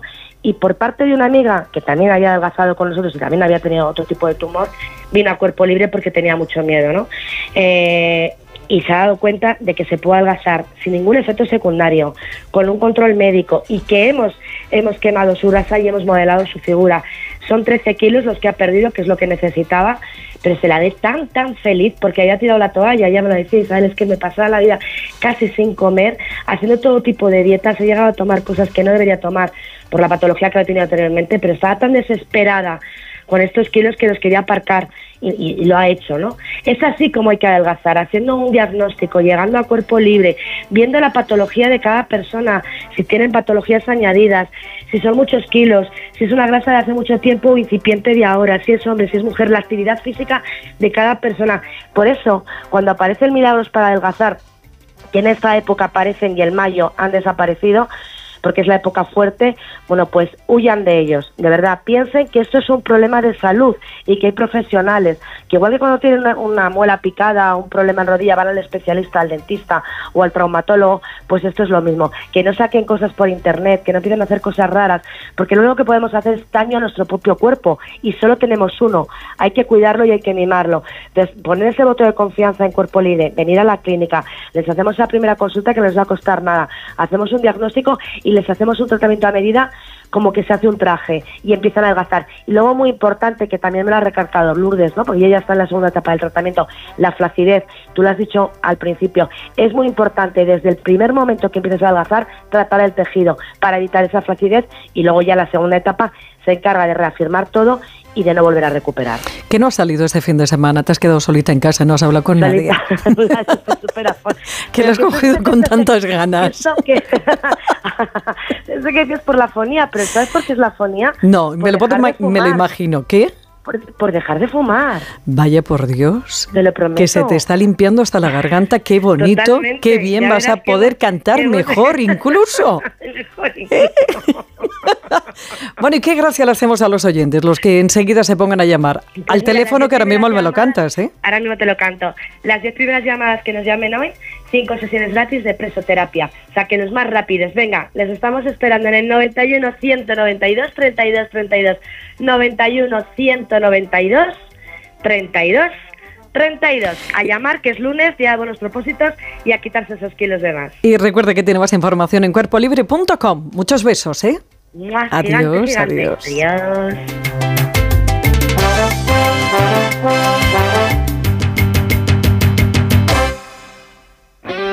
Más de uno Madrid.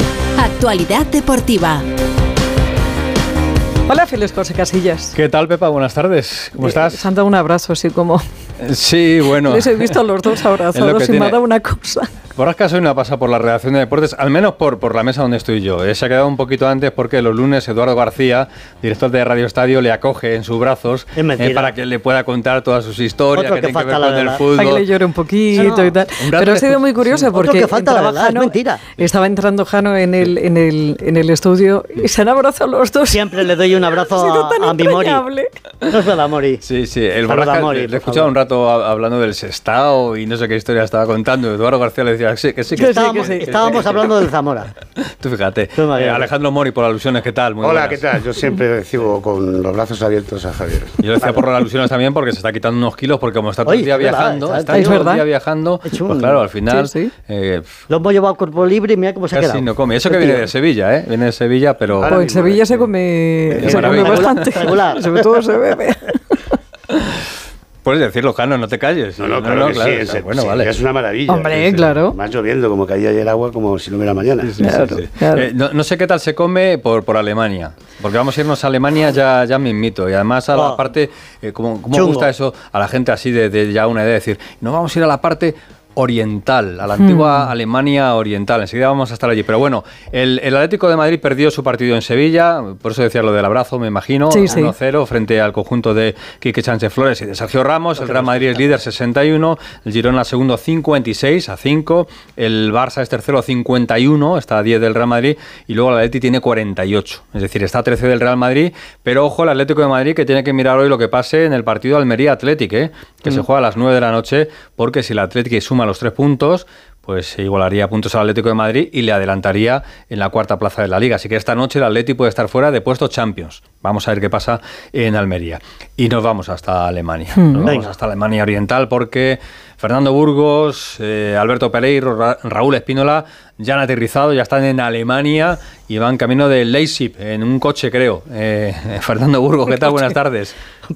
Cree bien usted, cree bien usted. Muy buenas tardes. Desde un punto indeterminado de la antigua RDA, República Democrática Alemana, estamos bajando desde Berlín hasta Leipzig. Bueno, aquí no es un día fácil en Alemania porque hay huelga de aeropuertos eh, en este país. Y el Real Madrid ha tenido que madrugar mucho, ha cogido un vuelo a eso de las 9 de la mañana, no podía aterrizar en Leipzig y se ha ido a 150 y 165 kilómetros a Erfurt Weimar, más o menos dos horas y 20 minutos de vuelo, más otras dos de autobús, o sea, ellos están como nosotros, a mitad de camino, a nosotros nos quedan 50 minutos más o menos. Bueno, pues acaba de salir el sol, es increíble, pero es la comunicación con el local de Onda Cero Madrid y sale el sol aquí en Alemania, no llueve, que eso es una buena noticia. Y el Madrid ya sabéis que ha viajado sin Jude Bellingham, que va a estar tres semanas de baja por un esguince de grado alto en el tobillo izquierdo que se produjo el pasado sábado contra el Girona.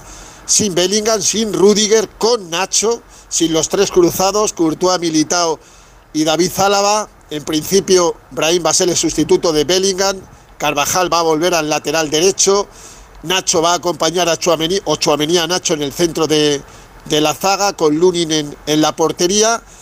El Madrid jugó la temporada pasada aquí, acordaros, en la fase de grupos, quedó primero, pero perdió 3-2 en el Red Bull Arena, donde a partir de las 7 va a entrenar y 45 minutos antes vamos a escuchar a Carlo Ancelotti y a un jugador del Madrid que yo espero que sea el único alemán que ha viajado, que es Tony Cross. Sería interesantísimo escuchar a Tony Cross por tantas cosas que tiene que decir el nivelungo del, del conjunto blanco. Y sé que tenéis mucha prisa, nosotros hemos parado en un área de carretera eh, que no tiene nada.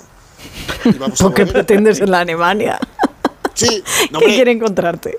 Yo, yo, yo sé áreas de carretera camino de Sevilla que conoces bien, Claro. donde se está fenomenal. ¿Pero es España? Claro, es- ¿No es es- Alemania? claro, ya, ya, ya, ya, Claro. ya. Cuéntamelo a mí, cuéntamelo a mí que no he salido nunca de, de- de nuestro país.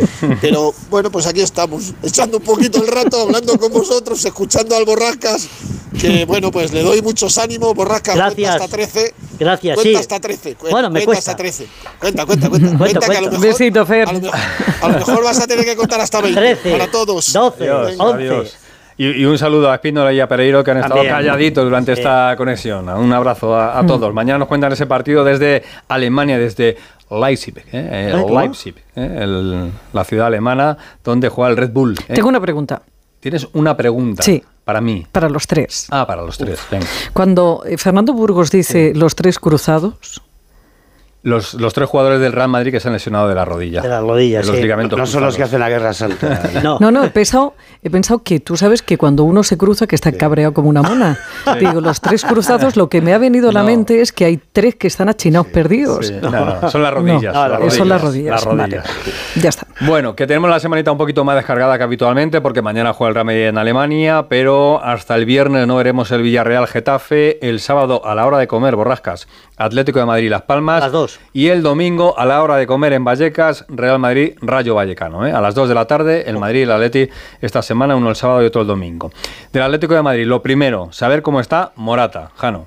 Bueno, pues se han hecho pruebas esta mañana que han confirmado lo que ya contábamos anoche, ¿no? Pues una fuerte contusión en la rodilla y un esguince de ligamento lateral interno en esa rodilla derecha. Es menos de lo que se pensaba por las caras de dolor que pone ayer Álvaro Morata, aunque le dimos salir de Sánchez Pijuán sin cojear, andando despacito. Y eh, traducido, Javier, son de dos a tres semanas. Bueno. Con lo cual se pierde la vuelta de la Copa del Rey frente al Atlético de Bilbao, el partido de ida de Champions frente al Inter de Milán y seguramente, bueno, seguramente no seguro, dos partidos ligueros, el de Las Palmas y el de la Almería. Del mal, el menor. Ahí Desde está luego. la hora de Memphis. A ver si no se despista y se mete en el vestuario, que lleva dos días metiéndose en el vestuario, tiene que ir a buscarle. Eso es bueno, eso es bueno. Cuéntalo, que lo contaste ayer en ¿Qué el Radio? Estadio. Es que me fijé, en el minuto 25 se levanta eh, un jugador que está en el banquillo y se Sí. va al vestuario y dice, bueno, como yo no voy a salir, me voy a tomar, ya se va. me voy a tomar un café. Vamos a ver, yo no sé si tenía alguna necesidad un fisiológica. Pero vamos, se Claro. tiró 20 minutos. Claro, pues te estás estreñido. la Entonces, cuando Simeone se da la vuelta al ver que Morata está lesionado, mira a Memphis y dice, ¿dónde está Memphis? Y manda al profe Ortega a buscarle porque Memphis estaba en el vestuario. Salió con cara despistado y ya esperaban al descanso para no gastar una ventana de, De cambios. Pero bueno, esa es, es una anécdota, aunque yo creo que hay que hacérselo mirar, porque hay que ser No. profesional y hay que estar donde hay que estar. Dicho esto, eh, la buena noticia es que Jiménez, que está entrenando ya hoy, parte del entrenamiento lo ha hecho con el grupo, como esta semana es tranquila, digo tranquila porque no hay partido miércoles, que es alguna noticia, pues yo creo que va a llegar para Las Palmas, para tener minutos, para poder estar, que es el objetivo, frente al Inter de Milán. De fútbol, sexta derrota a domicilio, ayer lo decía Black, hay una cara A y una cara B, la del Metropolitano y la de fuera, eh, le va a costar la liga, ya ha dicho adiós a la liga, efectivamente con 13 puntos de distancia, y ahora hay que centrarse en lo que queda, la Copa del Rey, la Champions, y conseguir estar entre los cuatro primeros. Y para eso, pues hay que ponerse las pilas y mejorar, sobre todo, mm, volver a marcar goles, porque Claro. dos partidos sin ver portería y perdiendo. No, pero es que cuando, de todos los modos, cuando la pelotita no quiere entrar, no entra. Porque ayer lo de la ocasión de Memphis, cuando le pega la pelota encima en la... ro- En la Ayer está jugando tres días y no entra el balón. Es decir, es que es increíble, ni con portero lo metieron. Bueno, escuchamos la última pelea que tiene Simeone y la valora Jano porque la última pelea que tiene el técnico del Atlético de Ahora Madrid con los horarios es con los horarios. Joder, Venga, qué pesado. A tener paciencia, a seguir trabajando, aprovechar eh, esta semana que viene que tenemos un poco más de tiempo. El Inter creo que juega el viernes, si no me equivoco. Nosotros no, nosotros creo que jugamos el sábado. Pero bueno, eh, nada, tranquilidad gracias a la liga, gracias a la federación. Vamos a seguir tirando para adelante igual. Chotebas en Pamplona que se quejan por quejarse, que esto de los horarios... A ver, no hay mucha diferencia entre jugar el viernes a las 9 de la noche y jugar el sábado a las 2 de la tarde. En A mí eso no me vale. En esta ocasión... El día del Bilbao sí me Ese valía, sí, y tenías pues, razón. Son 48 Del horas. El, de- el día de, bueno, Bueno, no, Atleti, para. Si- para Simeone, y os, y os lo avisé, os lo dije, que a partir de ahora, sabiendo que molesta, le va a llamar No, no, que yo Bilbao no lo digo siempre. por Bilbao, yo Porque lo digo siempre. durante toda su carrera ha llamado al Athletic Club de Bilbao Bilbao. Yo también. Pero ahora que sabe que al Bilbao le sienta mal, pues dice, bueno, pues ahora voy a chinchar un poco. le voy a- Mira, pero ese día se quejó con razón, pero hoy no se... No, eso no es... Eso Venga, son excusas. ya está bien, ya está bien. Gracias, Jano. A ti. Hasta luego, hasta mañana. luego. Eh, no está Morata, vamos a ver, porque la lesión, como ha dicho Jano, son dos o tres semanas, pero hay una lista de la selección muy prontito, porque la selección juega el 22 de marzo, partido frente a Colombia en Londres y luego contra Brasil. Y hay un futbolista en el Getafe que, ojo, lo está haciendo muy bien. Lo dice su propio entrenador, Bordalás. Escuchamos. Yo le tengo el máximo respeto al seleccionador y, y al final sé que tiene que elegir entre jugadores eh, muy buenos. Y si yo fuera el seleccionador, obviamente te diría que sí, pero al final sé que, que no es sencillo. No es sencillo porque tienes que elegir entre jugadores que están a un grandísimo nivel. Y Borja lo está. Y me alegro mucho por él, está trabajando por el bien del equipo, se está esforzando mucho y bueno, está consiguiendo el premio de- del gol. Borja Mayoral lleva 15 de los 32 goles que lleva el Getafe esta temporada. Es decir, casi casi la mitad de los goles los ha marcado Borja. Alberto Fernández, buenas tardes.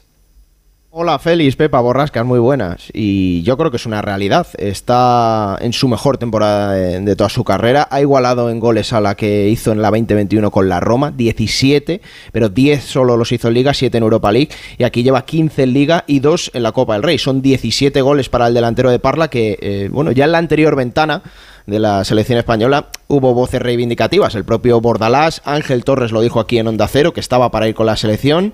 Y en esta, la semana pasada, Ilais Moriba en su presentación le escuchamos también decir que Borja Mayoral estaba para ir con la, con la selección española. Ahora otra vez Bordalás. Bueno, vamos a ver si esta presión mediática, esta realidad hace efecto en Luis de la Fuente y le convoca. Sería su primera convocatoria con la selección absoluta española.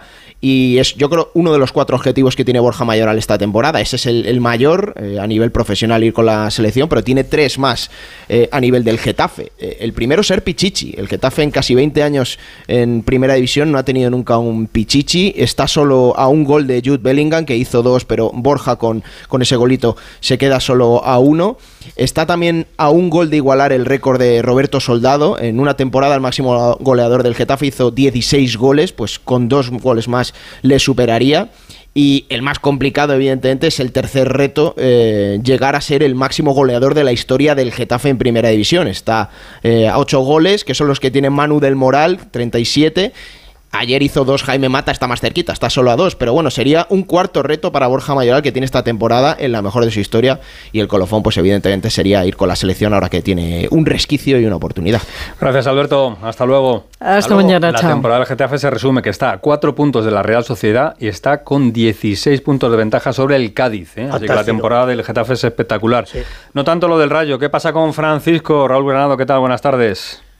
¿Qué tal? Buenas tardes a todos. Pues que se está complicando demasiado esta historia. El Rayo ha vuelto a perder, eh, está a siete puntos ahora mismo de esa zona de descenso, pero los dos siguientes rivales son primero el Real Madrid, luego el Girona y luego tendrá que enfrentarse al Cádiz, en lo que se va a convertir en una auténtica final. Hay dudas en cuanto a la continuidad de Francisco en el banquillo, pero de momento se va a sentar frente al Real Madrid y a partir de ahí ya veremos, pero hay preocupación instalada en Vallecas, el equipo no va bien, las sensaciones no son buenas y cada vez se está más cerca de esa zona de descenso.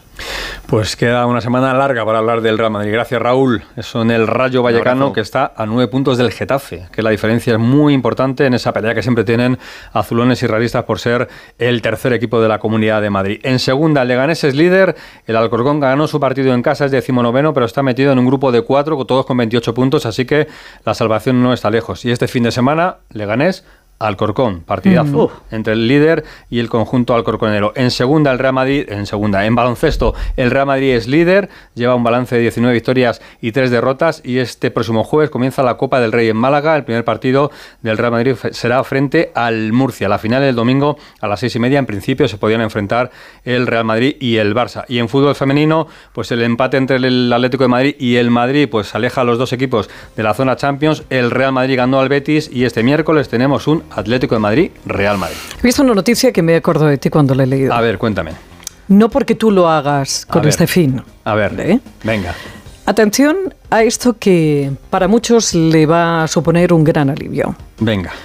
Un trabajo reciente de la Universidad de o algo así de Finlandia Sí. ha demostrado, atención, que correr ayuda a prevenir el aumento de peso o grasa en quienes continúan corriendo, pero sin embargo apunta a que es un mito que correr ayude a perder peso.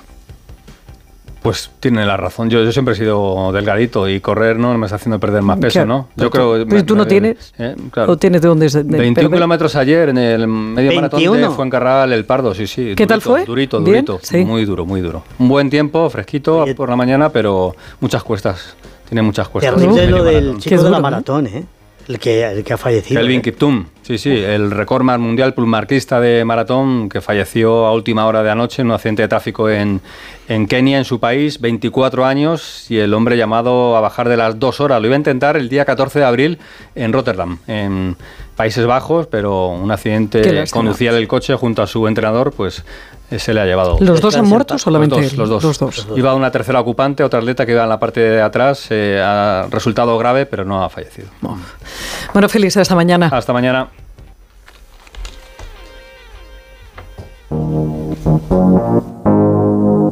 Más de uno Madrid. Onda Cero.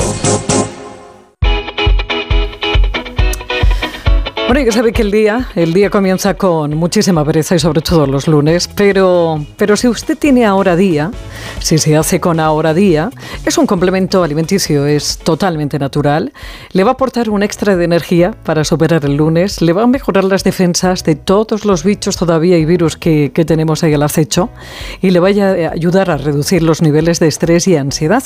Y además, si todo esto no fuera suficiente, tiene un potente efecto antioxidante para ralentizar el paso del tiempo por nuestro organismo. Puede encontrar Ahora Día en farmacias y en la web ahoralife.com.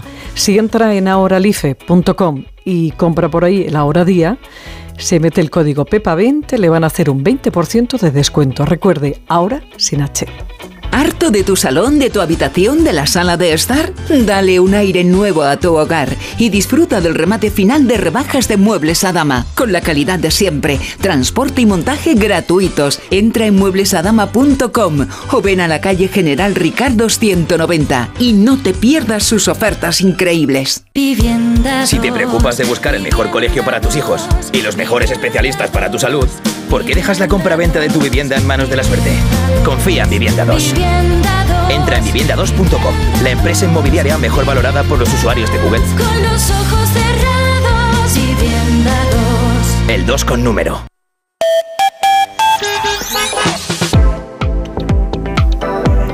Actualizamos la información del tráfico primero por las carreteras de la región. Dirección General de Tráfico, Patricia Riega, buenas tardes. ¿Qué tal? Muy buenas tardes, Pepa. Pues a esta hora situación bastante tranquila, salvo en la entrada a la capital por la 6 desde Las Rozas al Plantío. Hay tráfico muy denso por obras de mejora en la calzada. En menor medida, situación eh, bastante tranquila, pero circulación irregular en la M50 en Majada Honda en sentido sur. En el resto de carreteras, de momento, circulación muy despejada. Gracias, Patricia. Hasta mañana. Hasta mañana. Y vamos a ver cómo está la cosa por las calles de la capital y M30, centro de pantallas del Ayuntamiento. Jesús Machuqui, hola de nuevo. Hola, ¿qué tal Pepa? Bueno, pues situación bastante tranquila en general, unos niveles de circulación que continúan siendo muy bajos y por tanto tiene un reflejo muy positivo para la circulación. No hay incidencias, no hay problemas, no hay concentraciones, eventos o, manifest o manifestaciones que hasta ahora pudieran afectar al tráfico. Sí que parece como si te llamáramos al despacho, es que es el sonido. Me estoy llamando al despacho. es que te estamos llamando al despacho. Para que no tenga retardo, entonces le llamamos al despacho, aunque... Y entonces, claro, se nota ahí un poquillo el sonido un poco distinto, pero es que mejor eso que parecer que el pobre no, no oye o no le llega, en fin, ¿no? La información. El riego. Efectivamente, El tú lo has dicho, tú lo has dicho. Pero es una mejor que cuando me llamabais a casa. Ah, Ay, es que no me acuerdo. Es que ahí no me acuerdo, no me acuerdo cómo sonaba. Bueno, no te preocupes que no mucho lo vamos a recordar. No, no, sí, ¿no? Anda, anda, ala. Que sí, que sí, Que no, que sí. que no, ala, adiós, corre. Con Dios.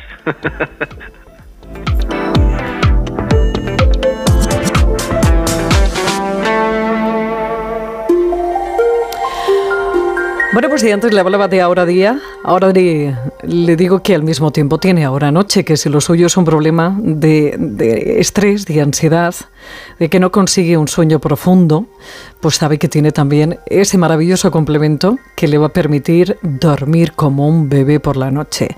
Le va a reducir los niveles de estrés y ansiedad. Ese profundo sueño le va a llegar y además también tiene un efecto antiedad. Lo encuentra en farmacias y en la web ahoralife.com. Ahora sin H. Y ya sabe que si mete el código PEPA20 también tiene un 20% de descuento.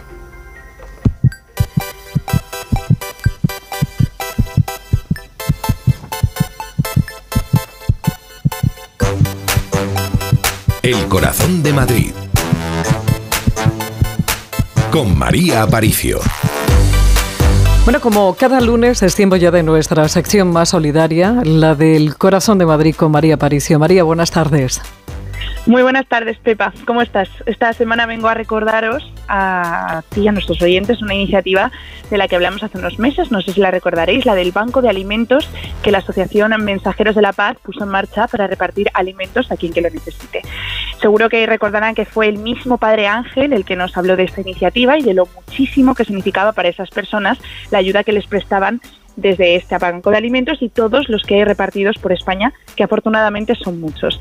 Y es que la alimentación es importante, Pepa, pero si lo piensas, existen muchísimos otros productos que resultan igual de imprescindibles y que no son tan accesibles para quienes viven una situación económica y personalmente muy complicada. Con la intención de cambiar esta realidad es como nació A Compartir, que es un banco de productos que, digamos, hace de intermediario entre las empresas y las ONGs en el proceso de donación de miles de productos que por diversos motivos no se han vendido en el mercado, lo que facilita mucho el que lleguen hasta las personas que más los necesitan. Leticia López es directora de A Compartir. Las ONGs pueden atender mejor a sus beneficiarios y ofrecerles productos que hasta ahora no estaban repartiendo, como puede ser higiene, limpieza, ropa nueva, calzado y también ahorrarse costes, porque al final casi todas tienen que comprar productos, sobre todo productos de higiene y limpieza, las residencias, los centros de día, los comedores sociales. Y es que una parte fundamental de esa iniciativa, que como ven es muy innovadora, la conforman, María, las empresas que son quienes dan el primer pasito y ponen en marcha la maquinaria, ¿verdad? Sí, Pepa, todo comienza cuando estas empresas pues ponen a disposición de a compartir todos los productos que tienen. Ellos les contestan haciéndoles saber si pueden cogerlo o no, que en casi el 100% de las ocasiones es que sí, salvo en productos que son más específicos, como por ejemplo los de lujo, que no les llegan. Esos que os comentaba que sí albergan los llaman los invendidos y tienen un valor muy muy preciado. Todos los productos defectuosos, fin de stocks, excedentes, descatalogados, pues todo lo que la empresa no ha conseguido vender son los que acogemos. Siempre tienen que ser productos nuevos. Bueno, hablamos de productos como muebles, electrodomésticos, colchones, ropa de cama, menaje de cocina, juguetes, material escolar, entre muchas otras cosas que, si lo piensas bien, Pepa, no son tan comunes a la hora de donarlos, pero que para ONGs como la Delegación de Caritas en Alcalá de Henares resultan imprescindibles.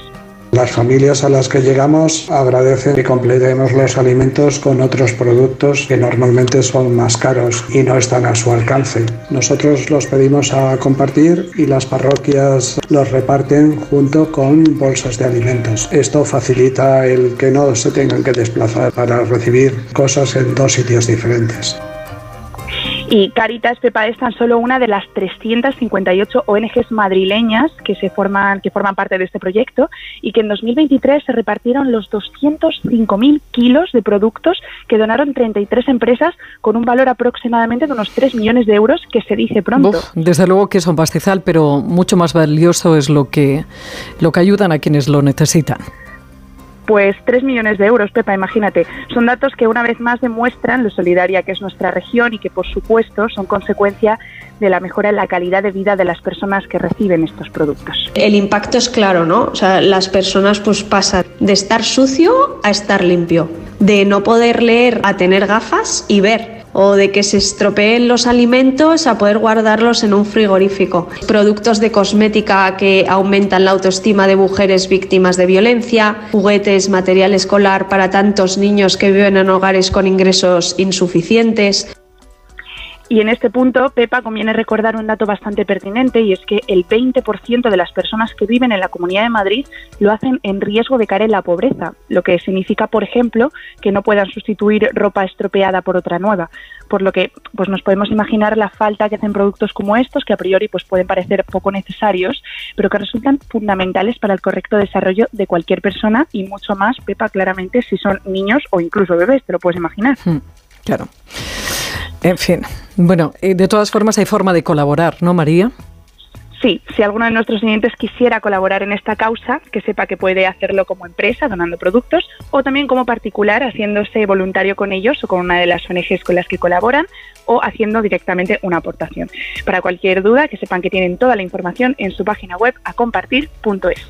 María Paricio, te espero la semana que viene con tu gran corazón. Venga, Pepa, hasta la semana que viene, chao. Más de uno Madrid. Onda Cero. Clínica Oliver y Alcázar. Especialistas en implantes para pacientes con muy poco hueso. Cirugía mínimamente invasiva con prótesis definitiva en un mes como máximo. Diagnóstico gratuito y financiación. Consulte su caso en el 91 564 6686 o a través de la página web oliverialcázar.com. Más de 30 años de experiencia. Muy buenas. Tenemos la oportunidad de hablar con el doctor Luis Gutiérrez Serantes. Le conoceréis porque ha estado más de 20 años en televisión española. Escuchemos la consulta. Doctor, me han recomendado tomar vitamina C para un problema de encías sangrantes y para el sistema inmunológico. ¿Cuál me recomienda? Te recomiendo tomar BIT C1000 liposomada de laboratorios Marnis. Al ser liposomada, BIT C1000 es muy eficaz y además mejoramos su absorción. Pide BIT C1000 de Marnis en herbolarios, farmacias y parafarmacias. Más información en marnis.com.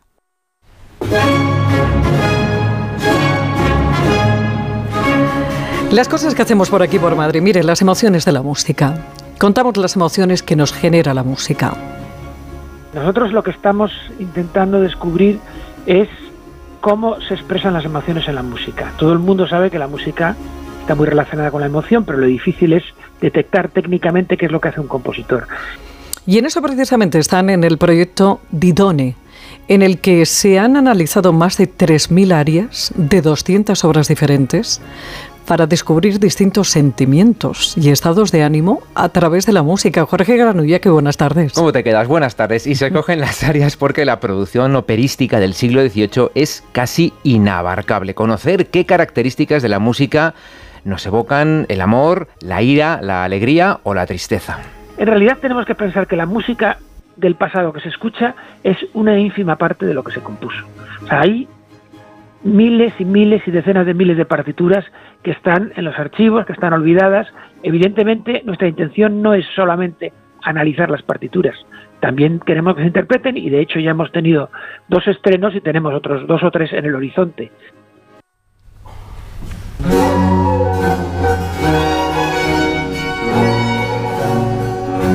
Analizar las emociones gracias a las investigaciones en las que han participado filólogos, psicólogos, músicos, matemáticos, informáticos y todos ellos con la ayuda de herramientas de inteligencia artificial. Son auténticas labores de arqueología musical. Nosotros podemos ver los restos del pasado, por ejemplo, en la arquitectura. Tú paseas por cualquier ciudad y enseguida ves cualquier edificio del 16, del 17, del 18, pero la música no es invisible. La música solo la podemos percibir si alguien la recupera y la interpreta. De manera que yo le llamo el palacio invisible, o sea que nosotros nos dedicamos a descubrir palacios maravillosos que están invisibilizados hasta que conseguimos que se interpreten en un teatro o en un auditorio. Y es el trabajo de Álvaro Torrente, catedrático de musicología de la Universidad Complutense y director del Instituto Complutense de Ciencias Musicales, al frente de este proyecto Didone, para conocer que el modo menor, por ejemplo, suena triste, que el modo mayor suena alegre, que el amor se disfruta más con instrumentos de cuerda, que la alegría suena a trompeta y que los tempos rápidos propician los sentimientos de odio, según las emociones humanas descritas por Descartes. El objetivo del proyecto es intentar descubrir los recursos musicales que se utilizan para expresar diferentes emociones, interpretar cuál es el, el, sentido emocional de obras que carecen de texto o de acción dramática. Entonces, si nosotros sabemos que determinados rasgos están asociados a determinadas emociones, pues eso ayuda a enriquecer la interpretación de esa música. Investigaciones que se van a publicar a partir del 16 de abril cuando se estrene esta plataforma digital, principalmente interesante para cantantes, para directores de orquesta, para músicos y para melómanos en general. Agradecimiento Pepa al director Javier Ulises Sillán que ha cedido las dos piezas que acaban de sonar con la voz de Nuria Rial y la interpretación de la orquesta Nereidas en el Auditorio Nacional. Qué interesante. Tú sabes que cuando quieren que tú te vayas de un centro comercial te ponen música rápida para ponerte nervioso y que te vayas. Pum, pum, una marcha de esta y invadimos Polonia. Claro, y cuando quieren que tú, bueno, vayas tranquilo, pues eso, música tranquila o alegre para animarte a comprar. Entonces, mañana para el amor, para el amor, mañana, ¿qué, qué hay, hay instrumento de una guitarrica? Pero mañana Una- no es amor, guitarra- mañana es martes 13. No sé qué te inspira a ti el amor el martes 13, que es el peor. Ah, mañana es martes 13. Sí, mañana está martes ¿Por 13. qué me habré equivocado yo? Para que vean el romanticismo de la criatura. Bueno, por cierto, que hablando de música y otros asuntos, la Comunidad de Madrid ha convocado oposiciones para 756 plazas de maestros mediante proceso, así como el procedimiento selectivo para la adquisición de nuevas especialidades dentro del citado cuerpo, y se ha publicado en el BOCAM. Eh, de estas 763 plazas convocadas, 54 están reservadas a personas con discapacidad. Del total, 76 se destinan a audición y lenguaje, 156 a educación infantil, 60 educación física, 109 inglés, una francés, una alemán, a música, también otra, no 31 a música y 152 a pedagogía terapéutica y 174 a educación primaria. Vamos a ver 2024. Lo veo mucho mejor. No tengo una bola de cristal. Tengo gafas nuevas. Para empezar bien 2024, Óptica Roma te ofrece el 50% de descuento en los cristales de tu nueva gafa. ¿Lo ves bien? Yo lo veo muy claro. El 50% de descuento en los cristales de tu nueva gafa. Solo hasta el 29 de febrero. Óptica Roma, tus ópticas de Madrid. Si no puede hacer frente a sus pagos y tiene casa en propiedad, llame a Grupos Eneas 91 639 0347 o escriba a info@gruposeneas.com. Con tan solo seis meses, mi hija Cataleya fue diagnosticada de leucemia. Gracias a la unidad de cáncer infantil de Cris contra el Cáncer, Cataleya tuvo otra oportunidad. Cada día miles de enfermos de cáncer piden otra oportunidad. Entra ya en criscancer.org. Fundación Cris contra el cáncer. Investigación para otra oportunidad.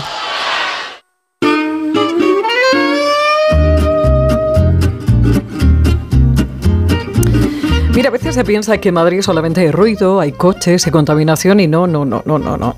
Eh, no es así. Tenemos, por ejemplo, productos gastronómicos de, de gran calidad y ahora más que nunca es importante darlos a conocer.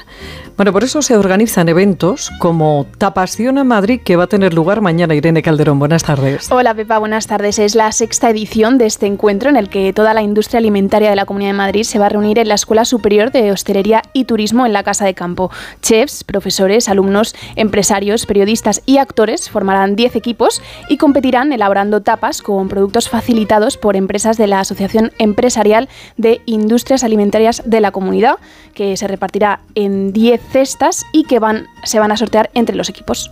Se hacen 10 equipos, se sacan por sorteo, todos liderados antes era por un chef, ahora vienen muchos chefs por dos chefs y se trata de con esos productos que nos han dado diseñar tres tapas, no sabes lo que te va a tocar, en cada cesta poner una serie de productos madrileños y con esos productos tienes que cocinar.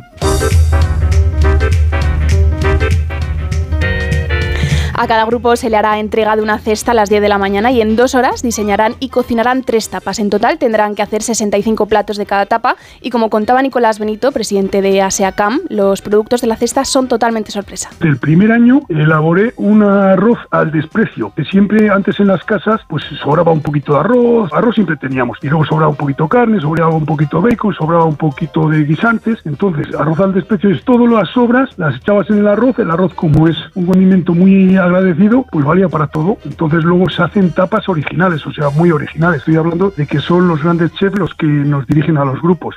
Cocinarán hasta las doce y media y a esa hora tanto los participantes como los asistentes que visiten la escuela podrán disfrutar de las tapas y coger esas ideas para seguir esta cocina de aprovechamiento en casa. Otra de las cosas que se hizo cuando en casa se te queda un poquito un queso curado duro, le echas a la sartén vuelta y vuelta, sin aceite, vuelta y vuelta, el aceite ya lo suelta el queso y sale luego eso reducido con un poquito de miel de cayuna, pues es otra tapa bestial y sobre todo de, de con productos así muy sencillos, cosas que no, no se te ocurren y cuando lo ves dices, pues es fácil. Todas esas tapas se maridarán con cervezas, vermut y licores madrileñas al final de la mañana, todo para dar a conocer el gran producto gastronómico que tenemos en la Comunidad de Madrid, que no son pocos. Tenemos unos quesos fabulosos. En cárnicos, pues somos de los mejores cárnicos. Aunque aquí no tenemos mar, tenemos unos pescados en Mercamadrid bestiales. Tenemos chocolate, tenemos unos dulces de 10, tenemos una gran agricultura, una gran huerta, un gran fesón, un gran melón, pero unas grandes alcachofas, unas acelgas. O sea, en Madrid hay de todo, hay de todo. El café, pues el café madrileño es muy, muy, muy importante. Tenemos licores, tenemos una gran cerveza artesanal. Yo diría que no tenemos en Madrid. Mañana a partir de las nueve y media de la mañana comienza este evento Tapasión a Madrid y además cada dos o tres ediciones juntan todas esas recetas en un libro, pero antes también se van a poder ver todas estas tapas realizadas por los equipos en la web de yocomomadrid.com y también en las redes sociales de ASEACAM. Si no teníamos apetito ya, ¿eh? imagina Pues más. con todo lo que ha contado Irenita. Hasta mañana, Hasta Irene. mañana. Más de uno Madrid. Pepa Gea, Onda Cero. Bueno, que no debemos olvidar nuestra piel a la hora de cuidarnos, eso está clarísimo. Por eso le voy a hablar de Clínica Barragán y concretamente de sus tratamientos para las manchas en la piel que delatan el paso de los años. Clínica Barragán dispone de equipos de láser de última generación que eliminan en una única sesión las arañas vasculares y manchas en la piel, pues ya sean solares o de la tanto en cara como en manos y escote. Clínica Barragán, 40 años al servicio de su belleza. 91 300 2355 y clínicabarragán.es. La primera consulta gratis. 91 300 2355. Hombre, ¿qué tal, Juan? Te veo muy concentrado con el portátil. Hola, sí, estoy viendo la web de Duchamanía. Ayer mi mujer se resbaló en la bañera y casi se rompe una pierna. Así que vamos a poner un plato de ducha. Incluso puede que reformemos el baño entero. Nosotros lo hicimos y estamos encantados. Trabajan muy bien. En la web lo tienen todo. Y además exposición en Paseo del Molino 6 y calle Cabanillas 39, 91 468 4907 y duchamanía.es. Urbanitae presenta El fantasma de la ópera. Este San Valentín sorprende con el regalo perfecto para enamorar. Romance, misterio y una música inolvidable en una experiencia teatral única que ha conquistado corazones en todo el mundo. Compra ya tus entradas en musicalelfantasmadelaopera.com. Estamos con Isabel de Cuerpo Libre. Isabel, el verano anda cerca. El verano cerca, las torrijas están ya y hay que adelgazar cuanto antes. Ya saben que en Cuerpo Libre lo van a conseguir. Con tratamientos naturales, localizados, personalizados. Van a adelgazar y no van a recuperar. ¿Qué tienen que hacer? Llamar a Cuerpo Libre al 91 192 32 32. 40% de descuento. 91 192 32 32.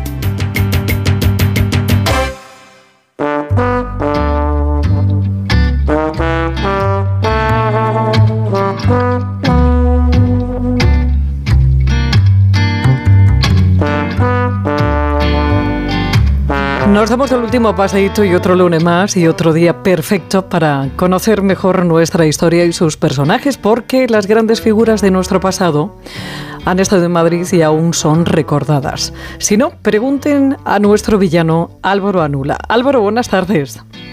Muy buenas tardes, Pepa. Personajes con su placa de turno esperando, cómo no, a ser dados a conocer. Y en este caso, en este caso, nos tenemos que ubicar en el distrito de Salamanca, una zona llena de placas, aunque, aunque hoy, ¿quién es nuestro protagonista? Pues en esta ocasión, Pepa, la cosa va de pintura y va de pintura porque vamos a hablar de uno de los alumnos aventajados, atención, del gran Joaquín Sorolla. Así que nos tenemos que situar a finales del siglo XIX y principios del XX. Y el lugar, pues el lugar es la calle Juan Bravo número 4. Número 4, perdón. Allí encontramos la placa de Manuel Benedito, cuyo pasado por Madrid fue muy fructífero, como van a escuchar. Por eso nos hemos venido al año 1927, estamos aquí en el número 4 de la calle Juan Bravo y está todo a reventar. Y el motivo, pues el rey Alfonso XIII está aquí con todo su sequito y ojo, porque vemos que está aquí viendo un montón de cuadros que nos recuerdan a Sorolla, pero no, no son de su no son de él, sino de su mejor alumno, ¿no? Son del pintor que vive en esa misma casa. Y de repente Alfonso XIII saluda con cariño a Manuel Benedito, que como no acaba de aparecer de la nada.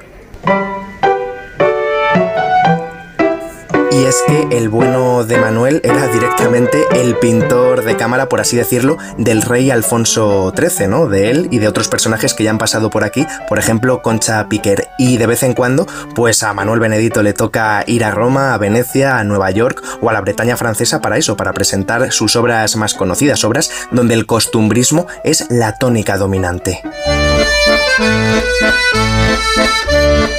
Porque efectivamente, como buen alumno de Sorolla que es, Manuel Benedito pinta escenas que él mismo contempla cuando pasea por la calle y se puede decir que Madrid le sirve de inspiración. ¿Por qué? Porque muchos de los retratos que realiza y de los paisajes que plasma fueron pintados aquí en nuestra ciudad, sobre todo en esa casa de la calle Juan Bravo donde tiene su placa de turno y, como no, la fundación que promueve y que difunde su trabajo.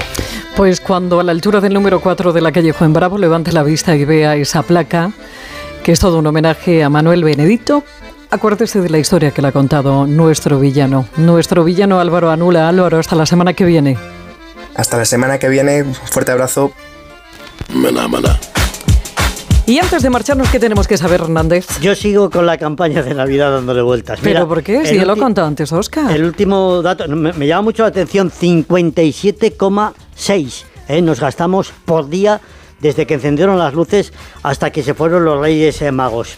Déjame que envíe hoy 12 de febrero un abrazo inmenso porque es el Día Internacional de la Epilepsia que afecta a 400.000 personas en toda España.